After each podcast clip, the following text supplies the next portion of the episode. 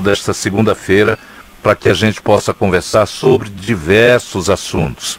Um deles, o lançamento de um livro inédito, O Dever da Esperança, que já figura entre os mais vendidos no site Amazon. E faz uma análise assim, histórica do desenvolvimento brasileiro, traça caminhos para que o país volte a crescer, estimulando principalmente a indústria nacional. É um lançamento da editora Leia, o livro conta com prefácio do professor titular da Universidade de Harvard, de Mangabeira Unger. E o ex-ministro é nosso entrevistado. Ciro Gomes, bom dia, ministro. Bom dia, Donato. Um forte abraço a você, a Carla Moura e a toda a gente querida do Ceará que está com a nossa Band News. Muito obrigado pela sua presença aqui. Que caminhos que, que o senhor traça nesse livro para o Brasil voltar aos trilhos do crescimento? Eu faço aquilo que, mal comparando, né, o, o, médico faz. Né? O médico, a gente chega no médico com dor do lado, com dor nas costas, com dor na cabeça, no pescoço, apavorado, e aí o médico pede ali uns exames, faz ele para o toque, dá uma olhada, e depois de ver os exames, e dar o toque, examinar a coisa, ele usa toda a ciência que ele adquiriu para prescrever o remédio, a operação, o tratamento, enfim. Mal comparando, a estrutura do livro é assim eu procuro entender o que, que aconteceu com o Brasil, que era um país que mais crescia no mundo capitalista até os anos 80, e de repente, dos anos 80 para cá, vai, faz que vai, depois quebra, faz que vai, depois quebra, e chegamos finalmente, isso é um número chocante que eu descobri estudando, entre o ano 1900, ou seja, início do século XX, e o ano 2020, esses últimos 10 anos, 2010 2020, é a pior década em matéria de desenvolvimento econômico de toda a história brasileira. Isso significa, de longe, a causa pela qual hoje 100 milhões de brasileiros, antes da pandemia, tinham que viver por cabeça com 413 reais para pagar aluguel, conta de água, conta de luz, conta de ônibus, eh, telefone pré-pago e a comida, né?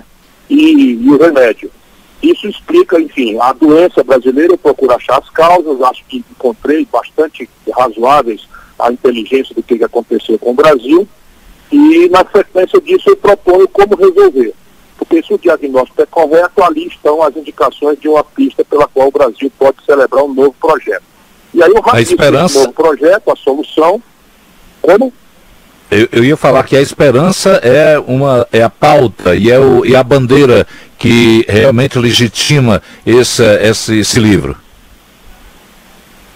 É, mas a esperança aí vem junto, antecedido pela palavra dever. Não vai cair do céu, Leonardo, porque a ah. solução envolve alguns conflitos políticos que a gente precisa fazer esses conflitos políticos serem resolvidos dentro do diálogo, dentro da democracia. E, infelizmente, hoje, pelo que nós estamos assistindo, o Brasil está rachado em bandas de ódio, né, agressões de lado a lado, um presidente da República que produz um calor quase fascista, negando a, a virtude da democracia, aproveitando os defeitos das nossas instituições para incitar o ódio do povo.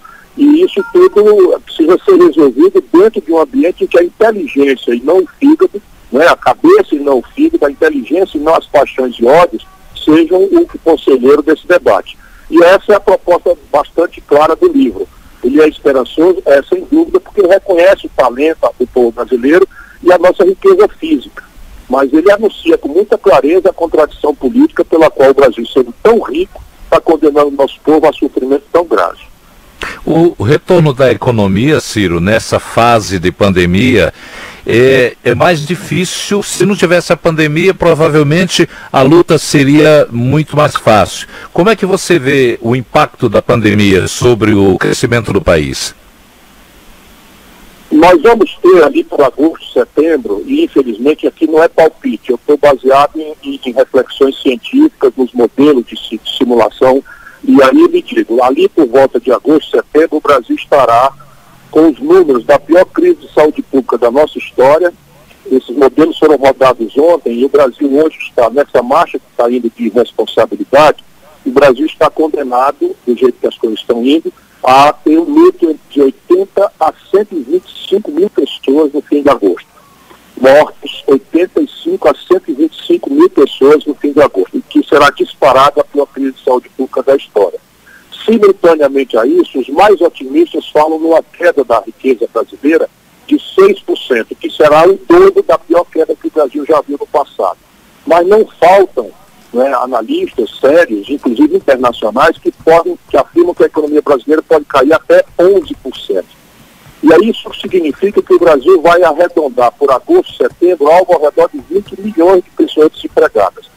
Em cima de 12 milhões que nós tínhamos antes da pandemia, são mais 8 milhões de pessoas que vão perder o emprego. E os números já estão acontecendo. No mês de abril, 860 mil carteiras assinadas foram dadas baixa no Brasil.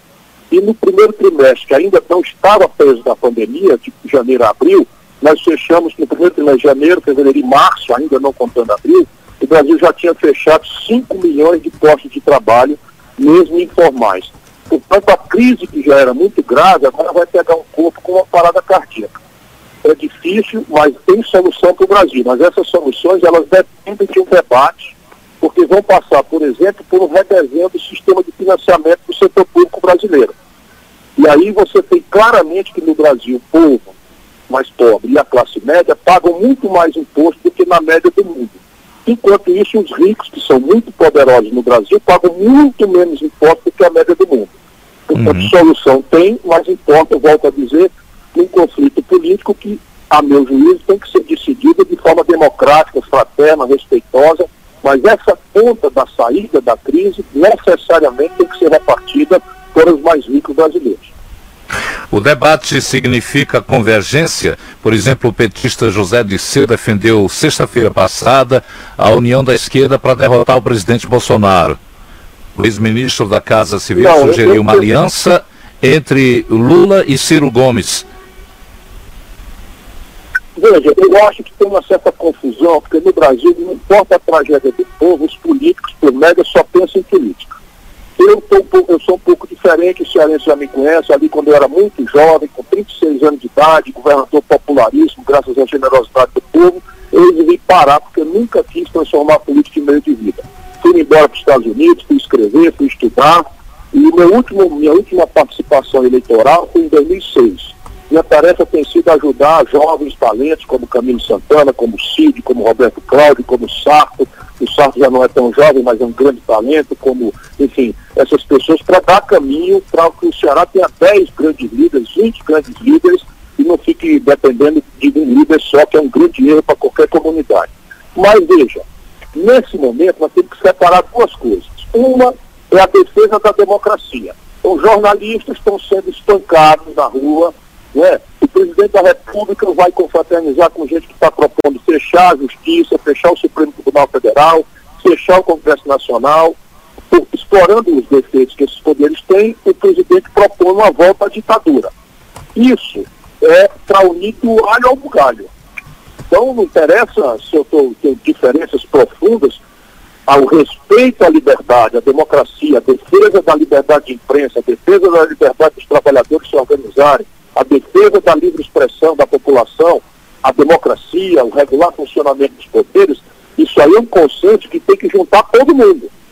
Uhum. Todo mundo e eu estou dentro.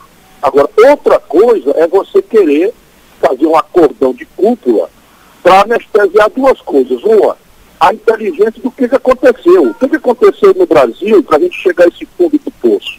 Isso não caiu por acaso. Isso não foi uma condenação de Deus. Pelo contrário. Isso foi uma obra humana que foi produzida pela política desastrada que aconteceu no Brasil. E qual foi a política desastrada? Ali no governo do PT, do Zé Disseu, do Lula, a pior crise econômica com a notícia generalizada da roubalheira de todas as hierarquias da República Brasileira.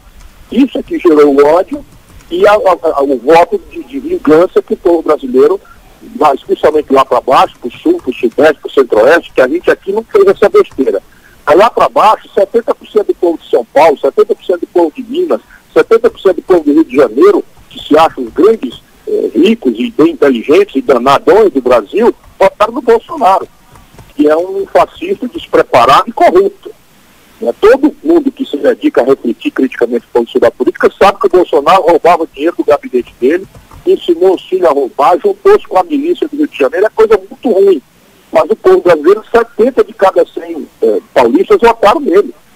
E a gente não pode chamar o povo brasileiro de fascista, né? muito menos de contendor. Foi o ódio, foi a vingança, foi a frustração com o debate econômico e com a corrupção generalizada que aconteceu lá atrás. Então, não dá para a gente fazer de conta que isso não aconteceu. E mais importante do que isso, porque não quero remoer o passado, não dá para a gente fazer um acordão fazendo com que tudo que está aí continue.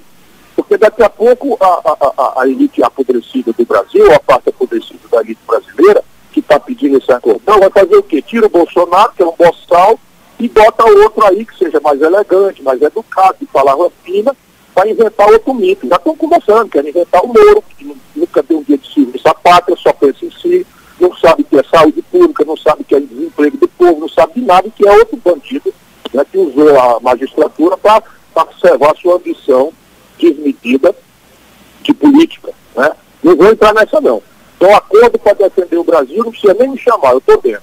Agora, acordo por cima, de cúpula, para calar o povo brasileiro, de discutir o que aconteceu e fazer a construção de um novo futuro, essa daí eu fora. É, a saída do Moro também, você sempre foi um crítico do ministro, chegou a chamá-lo de capanga do presidente durante a crise da PM aqui no Ceará. É, o novo ministro da Justiça, que tomou uma iniciativa polêmica de pedir habeas corpus para o ministro da Educação, como é que o senhor avalia isso é uma aberração para qualquer pessoa, mas para um professor de direito, né, para um, um, um, um, estudante, para um aluno do professor Paulo Bonavista, professor Cid Carvalho, que sou eu, que essa, essa honra, sem fazer a lista aqui de professores maravilhosos, isso é uma aberração inominável. Quem defende o presidente da República, quem defende o ministro, é a AGU, a Advocacia Geral da União. Em nenhuma circunstância, o ministro da Justiça, que chefia a Polícia Federal e que é o nexo de, de relação institucional com os tribunais, pode patrocinar habeas corpus. Muito menos um habeas corpus genérico que, que, que, quer proteger e trancar o inquérito que apura crime. Como, como assim? Então a República Brasileira, através do Ministério da Justiça, está pedindo para não apurar fake news. Fake news que estão matando pessoas. Por exemplo, outro dia, eu, ainda antes da pandemia, uh, ter, ter sido ter feito aqui um isolamento social, eu fui ao supermercado. Quando cheguei lá, estava uma senhora do caixa discutindo com um rapaz, que é entregador, e ela dizendo, não bote essa máscara não, porque isso aí é uma máscara que está chegando da China e vem com o micróbio uhum. dentro. Ou seja, pessoas estão morrendo porque esses canalhas de Brasília, os filhos de Bolsonaro, esses canalhas que estão financiando essa rede de fake news, se sentem autorizados a fazer essas aberrações matando gente. E aí o Supremo está fazendo um inquérito e quem vai pedir para trancar esse inquérito é o Ministério da Justiça. Nós estamos tudo de cabeça para baixo, meu mano. Já que você falou das fake news, é, como é que você vê a questão do gabinete do ódio, que teria similares, seria uma franchise aqui na, no Ceará, funcionando dentro da Assembleia, no gabinete do deputado estadual, e que tinha como alvo exatamente o seu e o nome do Cid Gomes? Isso daí tudo é o bolsonarismo boçal em Brasília a, a, uhum. motinha aqui da polícia, da polícia militar, que pegou uma minoria de, de, de fanáticos mascarados, foi insuflado pela turma do Bolsonaro aqui. E são esses aí que você conhece, eu não vou repetir o nome para não fazer escada para esse pacote bandido. Eu que, enfim, é, e essa gente aí é tudo agora o, o Jornal Estado de São Paulo descobriu. Tudo com uhum. dinheiro público. E aí são conectados com o filho do Bolsonaro, o, o Moro, que estava antes, veio aqui o, o, o chefe da Guarda Nacional é um coronel daqui do Ceará, Maria essa Carla Zambelli, que é uma picareta muito perigosa.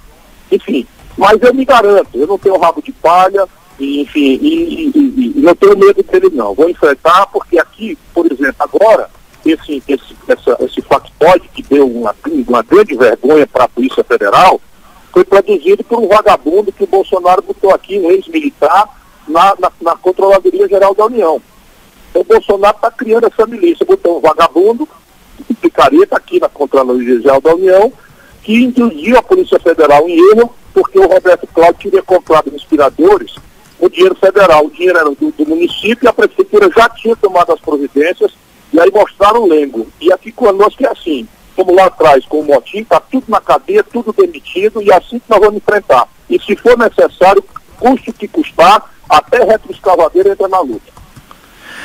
É, que avaliação você faz do plano do governo Camilo Santana nesse momento de pandemia? É preciso saber que o Camilo está sendo orientado por um comitê científico de alto nível. Não é isso que o governo federal não fez, o Camilo fez aqui. E ele fez também aquilo que é muito importante, o diálogo com todas as instituições envolvidas, com os empresários, com os trabalhadores, com os médicos, com os profissionais de saúde, os cientistas. E aí, por que, que ele está fazendo isso? O Ceará é o primeiro estado do Brasil em que a contaminação desceu de um por um. O que é isso? O Brasil, nesse momento, está na média de cada pessoa que carrega o vírus, mesmo sem, sem, sem, sem sintoma, contamina três. É a maior velocidade de contaminação do mundo. Aqui no Ceará, é preciso que dois contaminados existam para contaminar quase um. Não chegou a tanto, mas está menos de um por um. Então, nós estamos começando a diminuir a curva. Não é ainda a hora de comemorar e nem de afrouxar.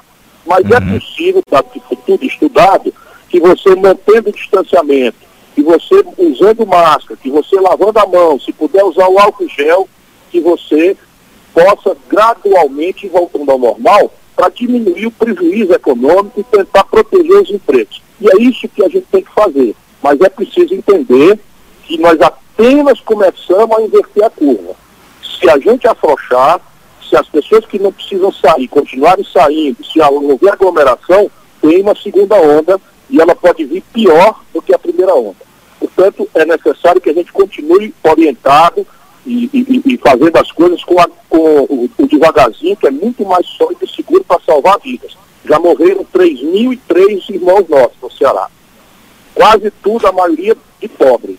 Portanto, especialmente as pessoas mais pobres, que já são vulneráveis, porque tem diabetes e não sabe, porque tem de hipertensão e não sabe, porque tem que morar cinco, seis pessoas num, numa casa de, de, de, de, de um quarto e uma sala, essas pessoas especialmente têm que ser protegidas por nós.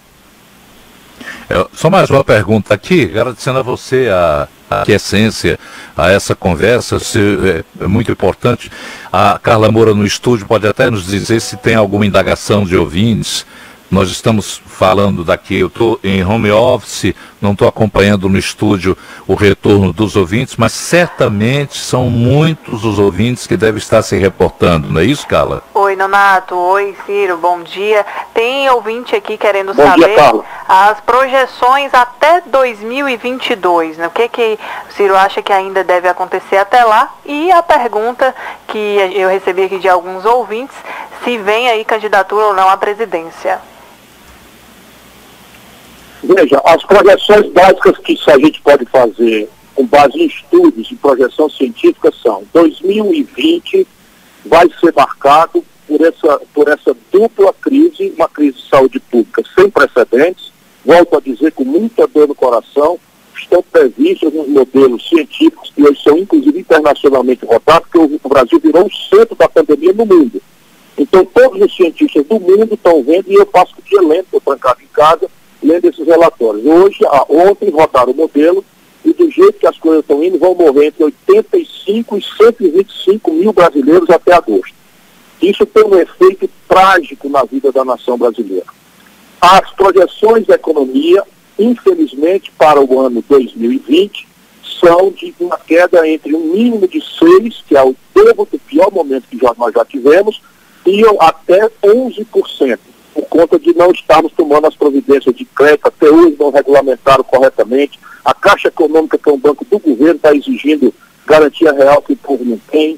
Muitos bancos estão usando dinheiro público para especular e não, emprestando, não estão emprestando. Então é geral o desastre econômico que vai se projetar para o ano 2021 e 2022. E a crise política está acrescentando um componente de ameaça de ruptura institucional.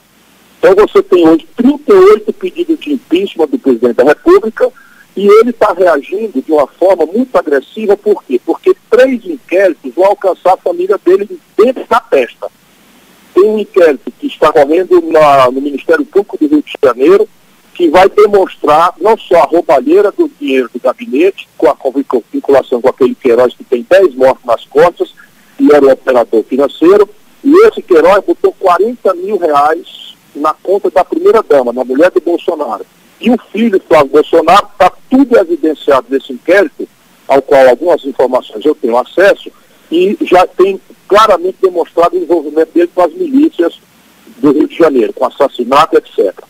Então, essa é a razão da passionalidade. O outro inquérito está correndo no Supremo Tribunal Federal. Dois. Um apura fake news. E esse inquérito já também pegou dois filhos do Bolsonaro. O Flávio Bolsonaro, que é deputado federal, e o Carlos Bolsonaro, que é vereador no Rio de Janeiro, recebendo dinheiro e operando o gabinete do ódio, as fake news, as mentiras, etc., e a, e a, e a luta antidemocrática e nazifascista, como está se revelando, de dentro do terceiro andar do Palácio do Planalto. Isso também chega diretamente na família e no Bolsonaro. E o outro é o inquérito derivado das acusações gravíssimas de manipulação das instituições, especialmente da Polícia Federal, feita pelo Sérgio Moro. Esse inquérito também vai alcançar o Bolsonaro, porque ficou muito flagrante, especialmente naquela, depois da divulgação daquela reunião, que o Bolsonaro tem manipulado o poder e as estruturas públicas, a Procuradoria-Geral da República está humilhando o Aras para atender o interesse dos pessoais, da sua família e dos seus amigos. Por essa razão, o Bolsonaro está provocando uma crise que pode gerar uma disruptura institucional do Brasil. Ciro, eh, com relação à presença de militares, até mesmo abrir um debate o Datafolha fez uma pesquisa e grande parcela da população se mostrou contrária. Como é que você analisa a presença de militares e o Centrão também dominando as indicações, inclusive a indicação para a presidência do BNB? Veja a tragédia do Bolsonaro. Existia um, um livro chamado Menino do Dedo Verde, que é do Maurice Druon, em que o menino tocava né, com o dedo dele, ou é, é o mito do, do, rei Midas, que tudo que tocava gerava uhum. ouro. O, o, Bolsonaro vai me permitir, os senhores que já me conhecem aqui na intimidade, é o, é o homem do dedo de merda. Aonde ele bota o dedo, ele, ele, ele apodrece as instituições. E ele está fazendo isso com os militares. Ele pega, na ideia de cooptar, ele tem 5 mil militares hoje na hierarquia do governo federal. 5 mil. Inacreditavelmente, 20 militares estão ocupando o Ministério da Saúde, nenhum deles com qualquer experiência em saúde pública. O que está acontecendo? Lá por setembro, ele vai jogar 80 mil mortos, cadáveres, nas costas das Forças Armadas. O que, que vai acontecer na economia, etc, etc? Está ficando claro que é um governo de militares. E, na verdade, esse debate está dentro das Forças Armadas. Né?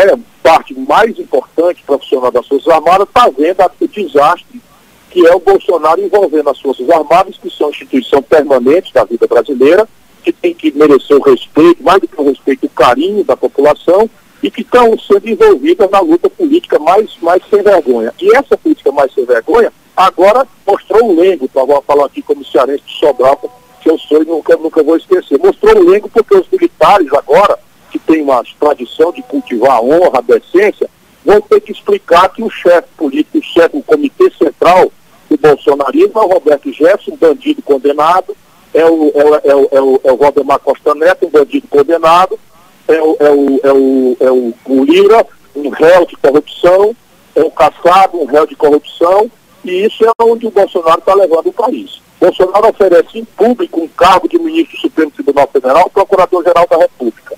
Isso é uma humilhação que o, o Aras, que é um jurista respeitável, né, se ele não reagir, ele vai desmoralizar a si mesmo, que já está sendo, e vai desmoralizar a Procuradoria da República. No dia, agora, cinco, seis dias atrás, o Diário Oficial, Donato, saiu com 16 páginas, 16 páginas, mudando, dando gratificação, espalhando é, influência do Bolsonaro na Polícia Federal. Numa edição do Diário Oficial, 16 páginas, 99 providências, de uma tacada só, em direção à Polícia Federal. Então o Bolsonaro está apodrecendo as instituições brasileiras e os militares acho que vão ter que ver né, que tipo de posição vão ter nisso. Se, se, aceitarem ser envolvidos nisso, é uma tragédia para o Brasil. Ontem nós tivemos uma novidade nas manifestações de rua, fazendo frente aos bolsonaristas, Ciro, lá em Brasília e em São Paulo, torcedores, Corinthians, se não me falha a memória, do, de outro time também, se uniram para manifestar a defesa da democracia. Como é que você analisa essas, é, o rompimento dessas manifestações? Eu faço uma homenagem à bravura desses jovens, que são jovens trabalhadores da periferia, motivados aí pela organização de torcida do Corinthians, de São Paulo, do Santos e do Palmeiras. Uhum. Eles, não, eles se odeiam na, na, nas arquibancadas, mas fizeram um pacto em comum de defesa da democracia com a, o gesto de coragem de ir para a rua. Mas, mas a minha vida não está fácil, Renato. Se eu elogio a bravura deles, eu tenho que fazer uma ponderação. Nós, que amamos a vida, não podemos fazer aglomeração. Nós que amamos a vida e queremos proteger os outros, temos que deixar a rua para aqueles marginais que não têm nenhum amor à vida, que não têm nenhum apreço à vida e que querem que a população, é, que, que tudo volte ao normal, porque eles estão dentro de carrão com ar-condicionado e que o povo vá trabalhar dentro de ônibus, espremido em terminal de trem, espremido em terminal de ônibus, e o povo que se lixe. Portanto, com todo o meu respeito, meu elogio, meu orgulho de ver o povo brasileiro na rua, eu acho que nesse momento a nossa posição é protestar em casa. Ficar em casa, vencer a pandemia, proteger vidas e mostrar que nós não vamos aceitar o avanço dessas forças nazifascistas sobre as instituições. Mas em casa, nesse momento, é hora de proteger a vida de proteger a dignidade do ser humano, especialmente dos mais pobres, numa hora que a pandemia ainda está explodindo na maior parte do Brasil. E o processo vamos fazer virtual, vamos fazer na internet, por enquanto. Depois, se for necessário, evidentemente, vamos todos juntos para a rua e eu estarei na linha de frente desse povo bravo. Principalmente porque o confronto incita a violência ao, à baderna, e isso pode ser usado pelo governo como demonstração de que é, o lado oposto quer a baderna. Não é verdade? Esse é o plano do, do Bolsonaro. O plano do Bolsonaro é tentar que daqui para agosto, setembro, as coisas fiquem tão graves do ponto de vista econômico que o nosso povo, por desespero, vá fazer saques, etc, etc, em supermercado, para ele ter o pretexto de botar as Forças Armadas na rua para matar com fuzis públicos o nosso povo mais pobre. Nós não podemos dar esse pretexto. Temos que acudir o nosso povo, ajudar o nosso povo, proteger a vida e vamos fazer o que for necessário. Mas agora o que é necessário é ficar em casa, se proteger, proteger os amigos, proteger a família, nos salvar. Depois a gente encara o Bolsonaro do jeito que ele quiser que a gente passe. Você falou, inclusive, numa reportagem recente na TV Bandeirantes, que o Bolsonaro é um cão que só tem conversa mole e acha que está cercado de gente valente no governo e que ele precisa tomar uma lição. É a última pergunta que eu faria nessa conversa. Qual é a lição, Ciro? Uma lição é que o Brasil é um país que não vai aceitar o retrocesso autoritário. Não é claro que Bolsonaro está fazendo esse plano, mas hoje 80%, 90% do povo brasileiro não quer de volta à ditadura. Né? Hoje os militares profissionais não iriam jamais fazer um golpe de Estado contra a esmagadora opinião pública, porque lá em 64 a classe média estava pela ditadura. Lá em 64, a Igreja Católica, CNBB, estava pela ditadura, na crença de que havia uma ameaça comunista. Lá pela coisa, os cinco grandes jornais do país, Estadão, Folha, Jornal do Brasil, Globo, Tribuna da Imprensa, estavam todos com a ditadura. Né? E havia um, um cenário internacional em que a correlação de forças da Guerra Fria tinha levado a humanidade quase à guerra nuclear com a base de mísseis nucleares na, na crise de Cuba em 62. Portanto, o cenário nacional e o cenário internacional remotamente explicam aquela sargentada que aconteceu, que foi um movimento civil, né, os militares aderiram, é, especialmente insuflados pelos norte-americanos. Hoje não há esse, esse ambiente, nem dentro do Brasil, nem fora. Mas o Bolsonaro, ao tentar, vai produzir conflito. E ele acha que esse conflito ele vai vencer no fim. E no fim ele vai sair dali preso ou com o destino que o Hitler e o Mussolini tiveram. Então você concorda com o ministro eh, Celso de Mello, que comparou o Brasil à Alemanha de Hitler e diz que bolsonaristas querem uma abjeta ditadura? Sem nenhuma dúvida. Eles estão, inclusive, agora tirando a máscara. Esses grupelhos fanatizados, que são minúsculos, são muito pequenos, mas muito agressivos. Eles estão imitando a estética nazista e a estética da supremacia branca nos Estados Unidos eu não vou falar o nome desses vagabundos, mas essa história de, de, de, de gabinete do ódio e de dinheiro de empresário é tudo rigorosamente igual a como nasceu o nazifascismo. Na Itália, no, na, na, Alemanha e agora essa história de Ku Klux Klan e supremacia racial nos Estados Unidos. Eles imitam despudoradamente.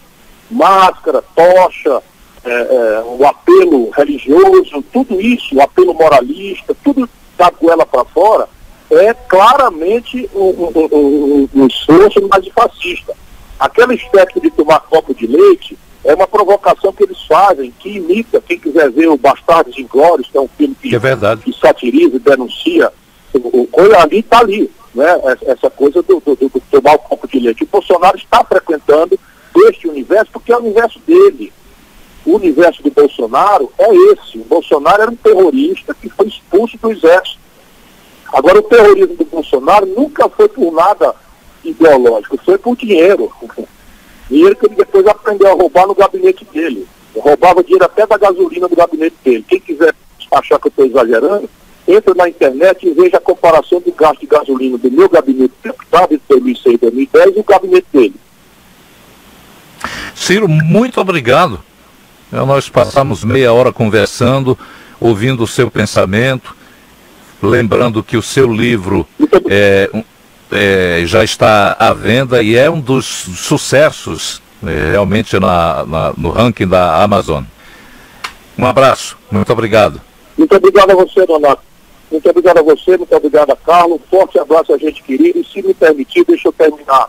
Meu irmão, Fique se você não puder, tudo bem. Mas fique em casa, se você puder, fique em casa. É, nós vamos começar agora com a orientação séria do nosso governador, do nosso prefeito, aí descomprimir. Mas se você puder, fique em casa. Se de todo não puder, se proteja, bote a máscara, guarde uma distância de dois metros, pelo menos de uma pessoa para outra, lave as mãos, use o álcool gel se puder, que a sua vida é muito preciosa. Muito obrigado, Ciro Gomes. grande abraço. Obrigada, Ciro.